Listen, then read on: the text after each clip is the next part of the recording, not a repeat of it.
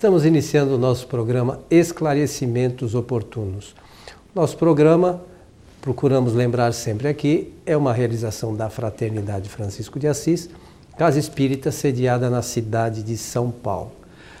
Nossos eh, estudos são sempre baseados nos ensinamentos de Allan Kardec. Conosco, como sempre, nosso companheiro Milton Felipe. Seu Milton. Muito bem, Coelho. Estamos apostos aqui para mais um programa, Esclarecimentos Oportunos. Eu gostaria de saudar os nossos ouvintes e espectadores, como sempre fazemos aqui, desejando-lhes que os bons espíritos nos ajudem sempre. Meu amigo Milton, como temos feito, hoje mais uma vez vamos, vamos atender a solicitação de um de uma pessoa que nos encaminhou um e-mail. E a pergunta dessa pessoa é a seguinte: O que é animismo, Milton? É uma pergunta muito boa de ser feita e que exige um esclarecimento doutrinário. Coelho, é, essa palavra vai aparecer na, na literatura espírita com a, com a edição de um livro escrito por Alexander Aksakov que foi um conselheiro da Rússia, e ele escreveu esse livro e fez a publicação em 1890. E essa publicação do Alexandre Aksakov se deu por conta de uma necessidade que ele teve de responder a um livro escrito e publicado por um filósofo muito apreciado na Alemanha, chamado Eduard van Hartmann. Esse filósofo, esse pensador, é, também grande articulista lá na Alemanha na época, ele presenciou inúmeras é, apresentações de médiums, médiums, é, digamos assim, profissionais, talvez com algumas exceções. E ele pôde perceber, então, com as suas observações, que os acontecimentos, as comunicações, os efeitos que eram produzidos talvez fossem devido a uma capacitação é, da, da pessoa encarnada, do poder psíquico de alguém. Então ele escreveu um livrinho de 100 páginas intitulado O Espiritismo, Der Spiritisme, em alemão. E o Aksakov, então, percebeu os enganos desse nosso amigo pensador, filósofo, e achou por bem, então, editar uma obra respondendo àquela. Só que para responder às 100 páginas do Hartmann, ele escreveu quase 600 e uhum. deu o nome de Espiritismo e Animismo. É, esse livro é, do, do Aksakov, é, ele causou uma expectativa muito grande no mundo. Se me perguntarem assim, o livro dele é realmente totalmente espírita, eu vou dizer que não, porque ele faz uma apreciação, descreve ali os casos que ele considera importante e cria uma classificação em cima desse, dessa apreciação. E ele vai chamar de personismo os, os, é, os fatos, os fenômenos que são produzido, produzidos exclusivamente pela pessoa. Porque animismo vem de ânimo, anima, que é a alma. É, e, então, ele, para poder desenvolver todo o seu pensamento, o seu estudo, ele classifica em animismo, personismo e espiritismo. Três, então, ele apresenta três fenômenos é, é, três categorias de fenômenos, é melhor dizer assim. E então ele vai chamar de animismo o, o efeito que é produzido pelo agente encarnado ou a alma, exclusivamente. Por quê?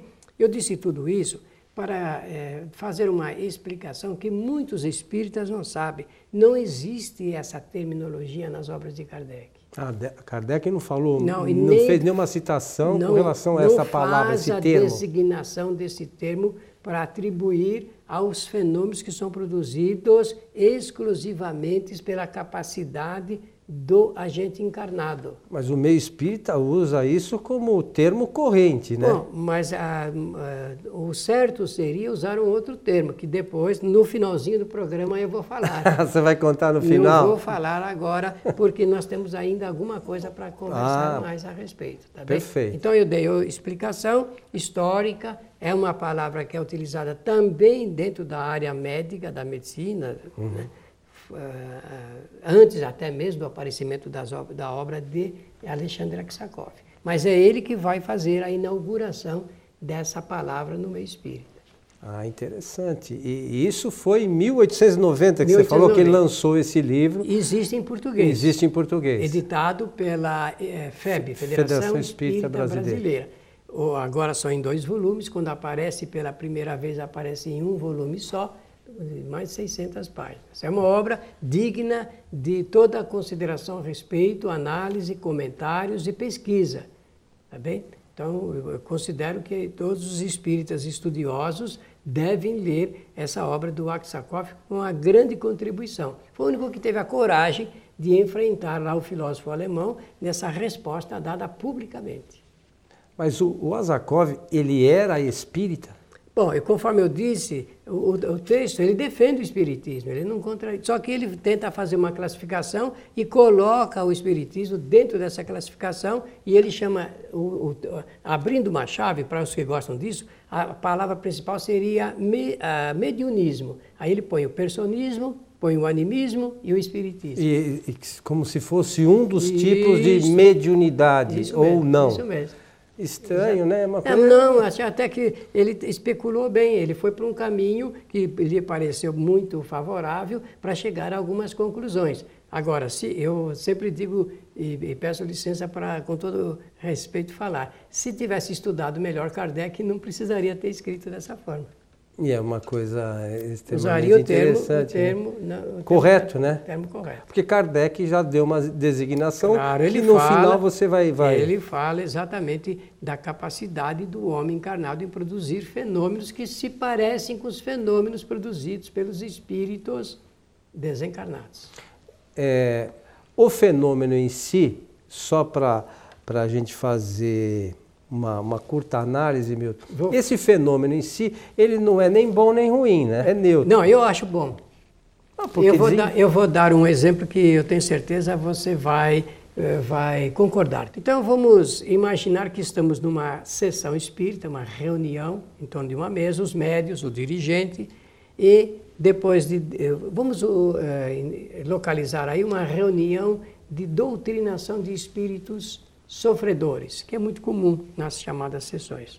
E um médium, ele, ele entra em uma espécie de transe, em espécie de transe, e ele, sem receber comunicação de espírito algum, ele, por si só, ele começa a falar, a relatar acontecimentos de encarnações passadas. Dele mesmo. Dele mesmo.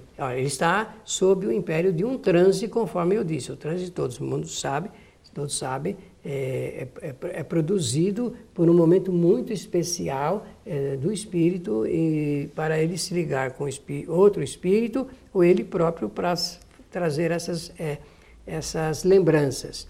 E ele então, nesse transe, ele faz um longo relato.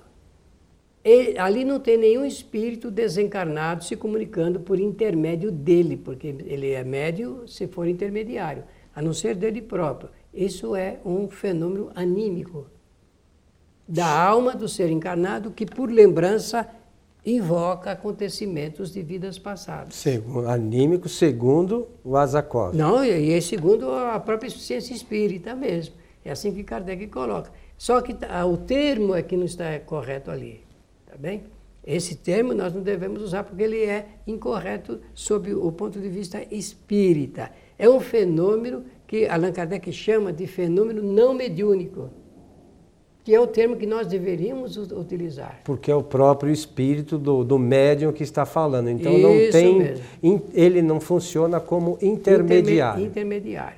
Ora, é, agora aquela pergunta feita anteriormente por você. Isso é bom ou é mal? Nem bom, nem mal, mas eu considero bom porque é um fenômeno real. Em primeiro lugar, demonstra a imortalidade o fato do espírito do ser encarnado ele buscar na, na lembrança acontecimentos de vidas anteriores, de relatar suas experiências ou discursar em torno de uma é, de um tema filosófico ou científico e ele demonstrar conhecimentos a respeito desses temas, isto é uma, um fenômeno muito digno de ser considerado pela ciência espírita.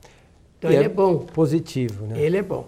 Ele passaria a não ser muito é, bom se por acaso o médium quiser ditar é, conselhos querer que a, a, a, instituição mude a sua forma de conduzir os trabalhos, aí há, eu entendo que é preciso uma perspicácia muito grande, um, um senso de observação profundo e uma análise criteriosa da comunicação.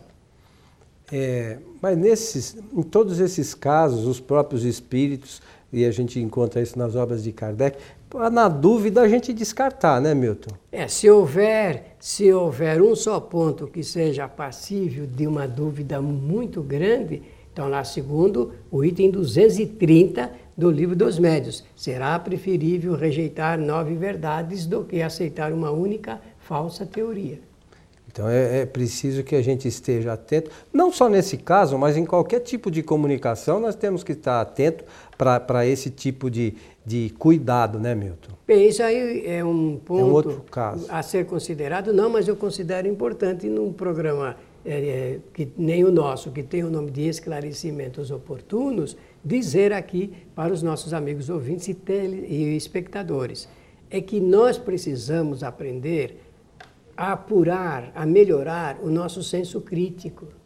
A análise crítica das comunicações de espíritos, análise crítica, ela é um, um, poderoso instrumento, uma ferramenta de trabalho para dirigentes, médiums e todas as pessoas envolvidas em uma reunião mediúnica, porque é a única forma segura que nós temos de nós evitarmos o engano e evitarmos a mistificação principalmente. Mas aí, Milton, aproveitando este pensamento, existe uma questão que eu acho que nós devemos ter esse cuidado apurado também, é sobre os livros, por exemplo, que estão disponíveis aí, tidos como mediúnico, né? E por vezes as pessoas acham que é, trazem algumas coisas diferentes, algumas novidades e e as pessoas às vezes se empolgam, né? Você usa um, um termo que normalmente a gente brinca, que são os novidadeiros, né? E a gente tem que ter um cuidado muito sério também com isso, né, Milton? Olha, se nós aprendermos a ler tecnicamente bem e a, a fazer uma análise muito profunda do conteúdo, das comunicações, das manifestações, dos textos que são publicados, certamente nós vamos reduzir a quantidade de leitura é, que será disponível para o entendimento doutrinário. Por quê? Porque uma grande parte dos espíritos que escrevem através dos médios, uma grande parte, não são espíritos instrutores propriamente ditos. São espíritos que querem, de uma forma ou de outra, é, textualizar suas experiências anteriores e fazem essas narrativas e tudo mais. Mas com um pouco de critério, nós vamos eh, poder entender essa necessidade do espírito, mas também não vamos cometer a leviandade de achar que tudo o que eles escrevem está de acordo com a doutrina espírita, porque o perigo maior é esse. Porque o espírito escreveu, através de um médium, nós darmos um foro de veracidade é, pelas, é, pelas informações que eles apresentam eu queria juntar a isso que você está falando uma outra questão que muitas vezes nós nos esquecemos, muito embora nós vejamos nos livros de Kardec, é que o espírito, ao desencarnar, vira perfeito. Ele não fica um espírito porque desencarnou conhecedor de tudo sobre todos os assuntos. Então nós vemos às vezes é, livros, alguns livros que é, não, não, existe uma análise crítica. O espírito desencarnou, ah, porque é o espírito do fulano de tal. Mas que diferença isso faz? Fez-se análise crítica? Cotejou-se isso com as obras de Kardec?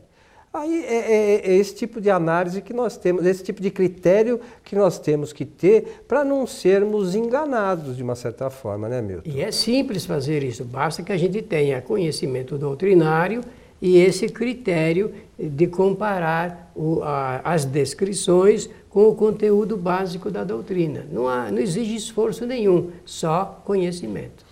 E Kardec, na, nas suas, nas, nos seus escritos, sobretudo, sugere que nós comecemos uh, a conhecer o Espiritismo pela obra O que é o Espiritismo.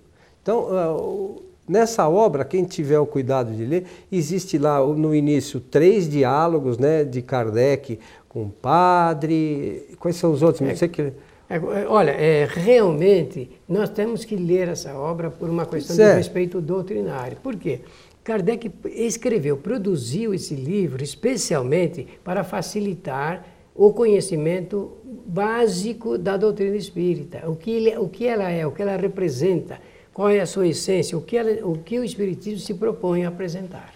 É, e, e, tem aí algumas coisas, como você falou, que são abordadas de forma simples e objetivas, que esclarece uma série de dúvidas que tenho certeza que os nossos amigos e nós mesmos às vezes temos que consultar novamente, é, mas é, é, é um livro extremamente interessante e importante para quem quer conhecer ou ter a sua os primeiros conhecimentos realmente da doutrina espírita, né, Milton? E existem algumas editoras que facilitam a, a edição em, em, um suporte gráfico de tamanho menor e, e o centro espírita poderia comprar, adquirir essa obra e até oferecer para os seus frequentadores. E, e alguns centros espíritas, ah, ah, algumas editoras, melhor dizendo, têm também esse livro é, jun, com, junto com o que é o Espiritismo, tem o livro é, é, o Instrução, sua, é, Espiritismo em sua mais simples expressão e instruções práticas, né? Então que, que é o livro que precedeu, inclusive, o livro do médium. Então são todos livros objetivos, né? Muito que, que quem quiser conhecer ou ter as primeiras noções do Espiritismo será de grande valia, grande importância, né, Milton? Olha, o que destaca da, do trabalho feito por Allan Kardec no, no campo da divulgação e do esclarecimento é justamente essa didática que ele tem. Era professor, um pedagogo, um homem voltado para o ensino. Então, quando ele escreve, ele escreve com muita clareza é evidente que escreveu em 1860, 57 e até 68.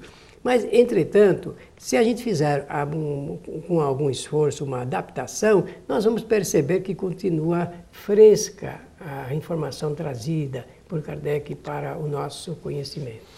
Kardec eu não sei aonde exatamente eu me lembro de ter lido, mas eu não tenho a precisão que você tem né, de, de das leituras dizer onde está. Mas Kardec, num, num de seus livros, fala da necessidade, inclusive, de se dar um nome para cada coisa, né? Porque a gente tem, tem a, a, a, a má vontade, às vezes, de raciocinar e pensar um termo para cada coisa. Então, esse é um cuidado que, que acho que nós deveríamos ter. E Kardec teve esse cuidado, né, Milton? Dar um nome para cada coisa para não misturar, achar que tudo é a mesma coisa, né? Olha, esse cuidado ele é, deve merecer o nosso estudo, porque é, os idiomas são assim mesmo, né? Os idiomas, às vezes uma palavra tem quatro cinco significados e interpretações. O, única, o único idioma que tecnicamente foi criado para dificultar esse tipo de embaraço é o Esperanto, que realmente o, o Esperanto é um idioma internacional e que cada coisa tem uma palavra e uma, cada palavra significa a, sempre, sempre, sempre uma única coisa. A gente devia fazer isso também com o português e com a doutrina espírita. Isso né? mesmo. Meu amigo Milton Felipe, estamos chegando ao final do nosso programa Esclarecimentos Oportunos. É, nós queremos agradecer a, a, atenção de todos, desejar que realmente possamos ser sempre assistidos pelos espíritos melhores, né? para que a gente possa governar também melhor a nossa vida. E esse assunto, o animismo, deve continuar merecendo a sua atenção. No livro dos médios, Kardec trata dos fenômenos não, não mediúnicos isso. também. Então, quem quiser se aprofundar um pouquinho nessas questões, é só é, consultar o livro dos médios. Lembramos que o nosso programa pode ser visto também no site www.kardec.tv que é o site que, além dos nossos programas, tem o, o programa Esclarecimentos Oportunos Série Mediunidade, tem o programa também Transição, tem o programa Uma Nova Visão, além de outros programas que nós disponibilizamos no, no site Kardec TV.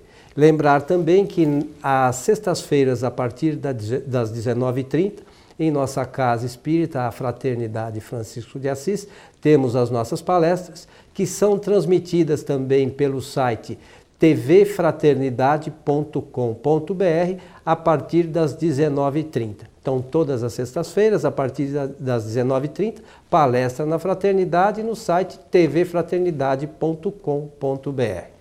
A todos o nosso abraço, esperamos encontrá-los em nosso próximo programa. Até lá!